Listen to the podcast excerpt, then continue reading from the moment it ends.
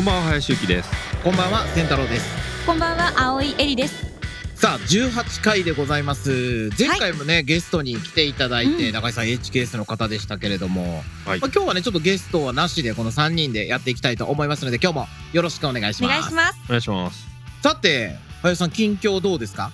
そうですね。まあ先日、まあ、政治の関係のイベントに出席したり。急にどうしたんですか？政治の話？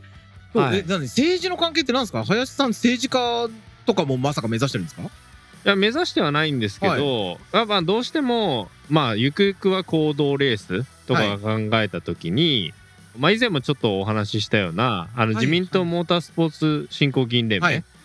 の方々とお話ししてますっていう中で、まあ中山康秀はい。先生とか、うん。まあ、あとはあの山本左近議員とか、まあ2月とかからお会いしてお話をしてたり。まあ中山先生はもっと前からちょこちょこお会いしてっていう形でまあ常々ですね。今その、まあ、自民党の皆さんがどういうことを考えてどういう政策を進めようとされているのかっていうところをまあできればこの C1 としてもまあそこの流れに乗れるような形ですとかまあそういう流れを作ってもらえるような風になるといいなっていうことであのちょこちょこですねそういう会合っていうかパーティーとか、まあ、はいそういうのに出席させていただいているという状況ですね。要するにこれはあのロビー活動をしてるということですねまあそこまで大それた感じじゃないですけどね。まあまあでも多分ねでも日本であんまりそういうふうにこう政治の人たちとこう積極的に絡んでる人ってはい、意外と少ないじゃないですかこうそうですね。欧米とかと比べるとロビー活動自体があんまり少ないなっていうのがちょっと僕の印象なんですけど、でもなんかいいですね。その行動レースにつなげるためには絶対に政治的なねね。認可の部分とかがはい。大きいところなので、林さんのそういう活動今はまああのいろんなパーティーとか参加してるっていうことですけど、まあ、はい。いずれ大きくつながってくるんじゃないかなというのは思いますね。で何でしたっけ？どういうパーティー行ったんですか、まあ大体あのクォーターに1回ぐらいはい、中山先生あの開かれてるんですけど、は整形セミナーっていう形ででよくあの自民党の、はい。まあ重鎮の方だとかを講師に招いてはいはいはい。え、まあ。どういう人来るんですか？講師って。え前々回は安倍元総理とか、あはい、来られてて。元首相とかが来るレベルなんですか？まあそうですね。まああのお付き合いの深い目の方々がって感じすごいな。え、でしょうけどね。どんな、はい。どえ、それあの、ぶっちゃけた話聞いていいですか、はいはい。それいくらぐらいで一件ですかそれ？まあえ、別2万円に、とかで。え、2万円？ー。え ?2 万円なんだ。はい。え、何人ぐらい来てんですか？でも150人わ200人はえ、前回会場の、俺 すげえ聞いちゃう。え会場はどんなとこでやるんですか？ホテル。ああ東京会館っていうとこですねあー、はいはいはいはい。じゃあ会場費はそんなに高くない。はい。あ、やっぱ政治資金にね、こう大きく関わる。まあそうですねそういうことですよね。はいいやーそうか。まあ今回は高石さんが来られてましたうねえっわーと、高市早苗さんですかね？はいはい。えっと、今はいえっと、もう入閣してることあそうですねですよね。はいうんうんすごいな、そういうところ行くんで、なんかやっぱ、ハイソサイティの世界の人は違いますね、やっぱりね。もう。いやまあなんかあれですね、は結構世間でははい。まあ叩かれてたりとか、はい。い、ろいろしても意外となんか直接お話聞いてみたり、話してみると、まあ、結構違うんで、うん。そういうところはちゃんとあの直接まあ話を聞きに行ったりしないとまあ方向性とかも見誤ったりするでしょうし、はい。確かに確かに。はい、だから結構メディアで作られたこうイメージってあるんで。まあ、ですね。あとやっぱ人間って誰しもいい側面と悪い側面ってあるじゃないですか。はい。はいだから悪目立ちしちゃうっていうのはやっぱりその特に目立ってる人とかってあると思うので、はい。実際会うと全然違ったのはねよく。僕森喜朗さんとすごい親しくさせてはいもらった時に、ああそうなんですかめっちゃいい人やんって思ってるけど、はいやっぱ周りが忖度するしすごい人でもあるし、はい。今回もまた今お金もらってるじゃないですかあの人また もう多分いっぱいもらってるんですよもっと、うん。こんなこと言っちゃいけないんですけどでも僕すごい個人的に人間としてはめちゃめちゃよくしてもらってました。はい、森さんとかには。うん。まあまあこれ以上はねちょっとまあ言えないあれなんですけど。はい。はい、なんでまあちょっとその、まあ、セミナはい。ーの終わりとかにもあの中山先生のお父さんのはい。中山正明元衆議院議員はいの方の、まあ、締めのトークがこう定番のようにまああったりするんですけど、はいやっぱこう、まあ、昔の人たちというか、まあ、政治の世界もはい。かなりこうドンパチやってたというか、うん。こう国会でもこうつかみ合いしてたりとか。ああでもねなんかだってそれこそ浜子さんとか椅子ぶん投げたりしてましたもんね。ああそうですそうです。だからまあ石原慎太郎さんとかうんまあ元気な頃っていうのはまあそういう元気な時代あったよなっていうののまあお話をはいはい聞いて、まあ、それに比べて今ってこうみんなすごくおとなしい感じになったんだなっていうのを、まあ、なんかしょうもないヤジはね相変わらずやってますけど、あはいはいはいでもバカ野郎この野郎じゃないですもんね。そうですねっ。組み合いとかしてないじゃないですか。はいはい。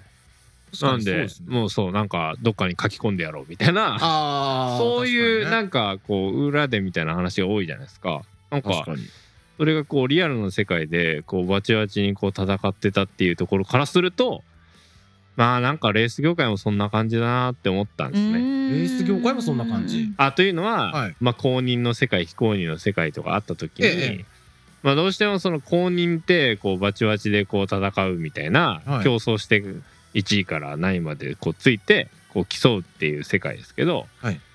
まあこう盛り上がってるのはそっちじゃなくて、はいやっぱこう非公認の世界で言われてたよなこう思い出作りで今の状態でこう走って楽しもうっていうところ、うんうん。ホビー系の人の方がうん盛り上がってるというか、うんその見た目とかもこうドレスアップしてうんかっこいいでしょっていうところでこう見せてまあ SNS とかでこうんううん映えを作って、はいはいで満足っはい。ていうような世界が結構まあ多いんでやっぱりこうなんかもう競う時代っていうのがまあ終わって きてるというかトレンドじゃなくなってきていて。うん。うん。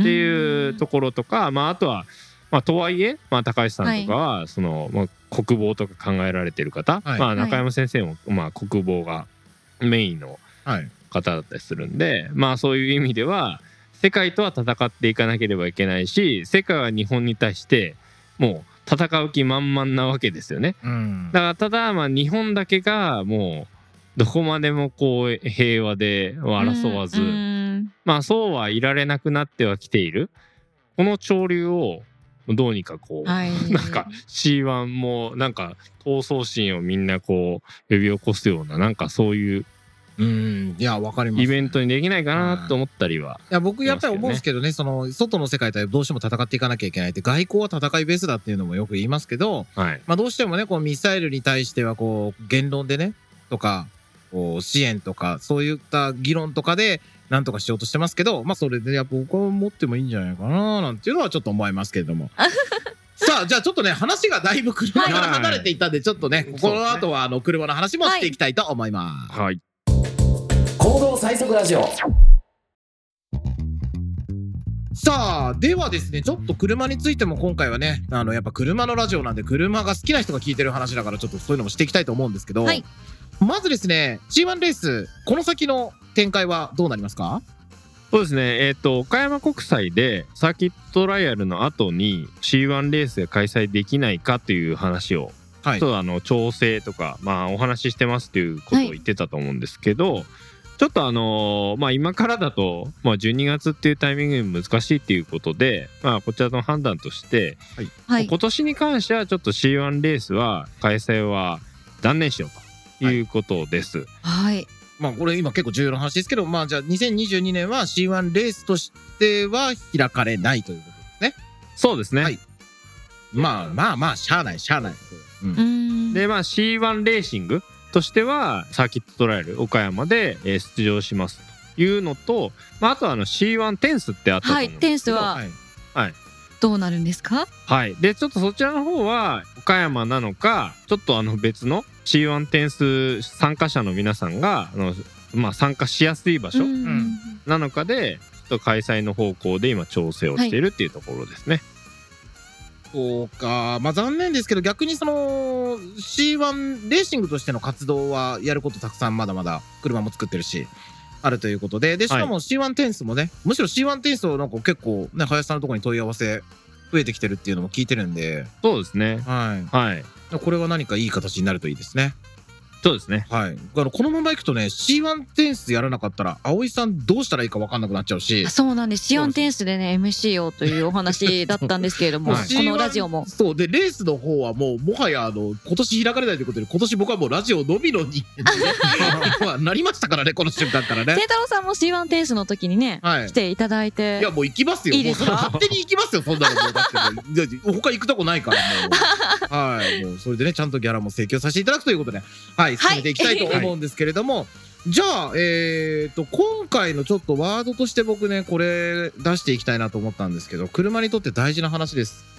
軽量化。はい。軽量化って葵さん、まあ、あの、言葉自体は聞いたことあります？車の軽量化はい。はい軽量化って大事だと思うんですけれども、い具体的にどのような場所、パはいーツを軽量するのかっていうのは分かんないので教えてもらいたいなって思うんですけども。そうですよね。確かにそう。軽くするってことは誰でも、まあ、知ってると思うんです。はい軽い方がいいに決まってるじゃないですか、うんうん何でも。うんだけど、どこを軽くしたらいいかっていうのはね、確かにはい分かりづらいし、もしかしたらこれからやるっていう人もいると思うので、まあ、林さんからおすすめの軽量のポイントっていうのは何かあります？例えばじゃあ仮に GRF だとしたら。GRF だと、まあ、今まさにやっているのがはい。シートはいで。すね。でシートの軽量化、はい。はい。まあ、あとは、まあ、今後で言うと、まあ、はい C4 よりも、まあ、コストキャップがこう上がっていったとすると例えばその外装パーツのカーボン化とか、ああ。まあ、そういったことはあのめよくあのボンネットはい。はい。あのパンダトレノとかでもまあまあね、のカーボンボンネットやっていると思いますけど、まあその高いところにあるものをまあ軽量化するとそれだけまあ重心が下がるという効果もありますので、軽くなるだけじゃなくて、重心自体も下がってくるから、より、まあ、スポーツ性能が上がってくるっていうところですね。はい。っていうような、はい、ところだとか、まあ、あとは、まあ、バネした重量を軽量化するためっていう意味で、あのホイールうんをまあ軽いものに変えたりとかっていうのはあり得るかなと思ってますね。ねもう葵さんがバネした重量って何言ってんねんって感じですよね。いやーバネ下って何よって話ですよね。方を、まあ、まあみたいな。下の方なんですけど、まあ、要ははい。車の、まあ、バネがサスペンションっていうのがついてるじゃないですか、はいはい。あれよりも下にあるもの。サスペンションの下側についてるもの。タイヤ？とかそうです、はい。そういったものが軽い方がバネの上のものよりも効果が大きいと言われてます、はい、なのでね結構そこをいろいろこやるんですけど、そうなんです。ではい。ホイールはいいっすよね。はい、まあただ結構あのホイールってまあそのオートバックスとか、はい。い、ろんなところで見てもなかなかあの重さ書いてなかったりするんですよね。ああそうですね。メーカーのホームページとかに載ってるかなぐらいの感じですね、はい、なので結構ともするとこうドレスアップのためにやってるあのホイールだとかもスポーツに見えてもそういう扱いになってたりも多いんうんで、ありますありますなんでまあちょっとそのあたりはまあうちとしてはまあ重量計とかもまあ購入してますんで、はい。まあそれぞれあのパーツをはい。あの測っていって、はいまあどれだけ軽量化したらまあどれだけのこうタイムアップ効果があるとか、まあそのあたりも数字で示せるようにしたいなと思ってますけどね。はい、僕からはあのちょっとおすすめの、まあ、ホイールとかあるんですけど、はい。あのまずホイールって単造と鋳造があって単造の方がまあなんか技術的に大変だし値段も高くなるんだけどより軽く薄く作れるよみたいなのがまあ一応あるんですよ。はい。であのめんどくさいからもうとりあえずレイズの TE37 もしくは ZE40 この2つを買っとけば大概の車は大丈夫です。うん。サイズも大概フィットします。はいだからそれは値段的にも1本下手すと4、5万ぐらいで買えちゃうので、はいまあ、このアルミで原材料も上がって、去年から30%の値段も上がっちゃったりとかしてるのもあるんですけど、まあ、ありだと思います。次、高級車でちょっと予算がある方はいだったら、やっぱこれもうレイズとか、あと BBS になるんですけど、ジュラルミンはアルミよりもより軽くて、はいはいで、合成もそれなりにあっていいと思うので、それもおすすめです。で、最後、ロードスターの純正シート、うん。NC。やばいです。やばいえっと、はいうちの息子が乗ってた NC ロードスターがあるんですけど、そのロードスターの純正のシートを外して、はいレカロの RSG というフルバケットシートに変えたんですよ。はいそっちの方が重かったんです。うん。はあ NC ロードスターの純正シート、意味がわからないぐらい軽いです。そういう意味では、あのシートもなかなか重量ってカタログとかに書いてなくないですか、あんま書いて、あ、でもまあ、レカロは全部出してますけどうん、レカロとブリッドぐらいは。はい。ただ、レールがじゃあどんぐらいとか、そうそう。それもあるんで、実あ際、ーなるほど。シート単体で言ったら軽いんですけど、はい。シートレールつけないと車につかないんで、はい。それつけたら、まさかの純正より重くなるってあるんですよ。かー。はい。なので、その辺もね、ぜひ注目していただければと思います。うん。あと、鋳造で外国のホイールで安いのは、コスミスっていうホイールがすごく安くていいホイールで。へはい、鋳造なんでですけど軽くて、はいあのいいホイールです。うちの息子が営業やってますんでよろしくお願いします。はいそうなんですね 本当にいいホイールです。はい。多分ポルシェつながりでポルシェつながりってあの、センタロさんポルシェ乗りじゃないですか、はいはいそういう意味ではなんか最近軽いホイールも出てますねあのカーボンホイールも出てますねあの、一応出てるんですけどね。値段がちょっとね、そう1台分でまあ500万ぐらいそうそうはそうそうしちゃうんで。あそうですよあのね。500万かって思うとね、ちょっとね、その分ガソリン入れて練習した方がいいんじゃないって思っちゃうので、はいはい、その辺はちょっと、まあ、あの、どうしても軽くしたい方はぜひという。うんはい。はい。これはまあアルミジュラルミンえっと多分マグがありますねマグネシウムありますね。でうんうんカーボンっていう順番にまあどんどん軽くなっていくっていう感じですけどはいやっぱりまあコストがお値段。どんどんどんどん上がっていくんではい。まあそこのところとのちょっと。そうですね。そうですね。考えるのも大変ですけど、でも面白そうですね。まあデザインとかも一番遊べる部分ではあるので、はい。で色もね変えたりとかもできる場所なので、うん。まあぜひホイールっていうのはねあとホイール消耗品なんですよね結構ね。うん。もう全然歪んだり割れたりとか、い。走ってる最中もふにゃふにゃ曲がってるんであれホイールって、はい。だからやっぱそういったものはあの一定期間使ったらやっぱり新しいものに変えながらいくっていうのはまあやっていった方がいいんじゃないかなと。